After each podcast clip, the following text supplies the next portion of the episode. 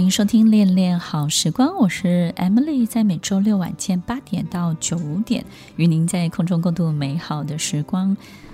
制造风暴的人，他有什么样的性格特质呢？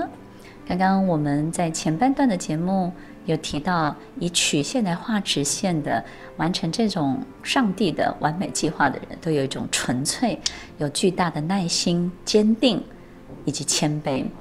那制造风暴的人呢，刚好相反，他们的性格特质里面呢，有一个很大的特质，就是威胁。他们习惯的威胁别人，惊吓别人，因为他制造的这个风暴毕竟是虚假的，没有太多真实的支撑。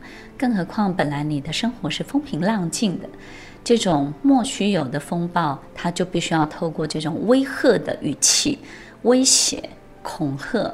制造惊吓，来让你感受到这种恐惧到底是什么。另外一种性格的特征就是，他们会习惯充满暗示。所以，听众朋友要知道，制造风暴的人，他必须要透过暗示，让你自己。把自己害怕的，或是自己想要做的，透过你自己的嘴巴讲出来，对不对？因为其实他们对所有事情是没有把握的，可能呢三分真七分假，所以在制造风暴的过程当中。这个三分真呢，它就充满了许许多多的暗示。那这个七分假呢，它必须要透过你自己把这种真呢，把它填满。你真的害怕了，你真的吓到了，你真的去做了什么？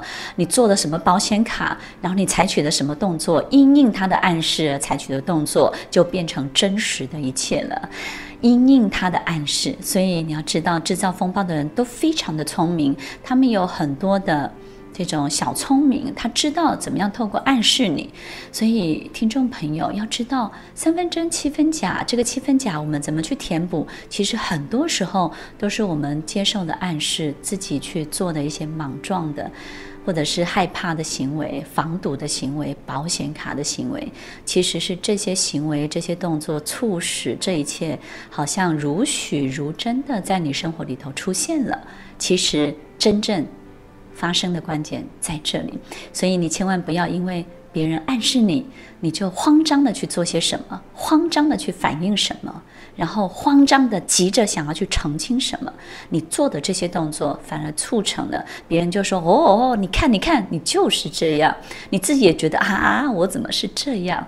所以这个过程当中是非常戏剧化的，所以要小心，不要接受。太多这样制造风暴的人，他做出来的许多暗示哦。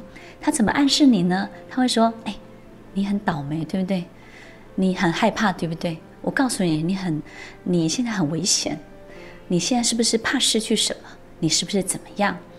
他们都会透过问号问句。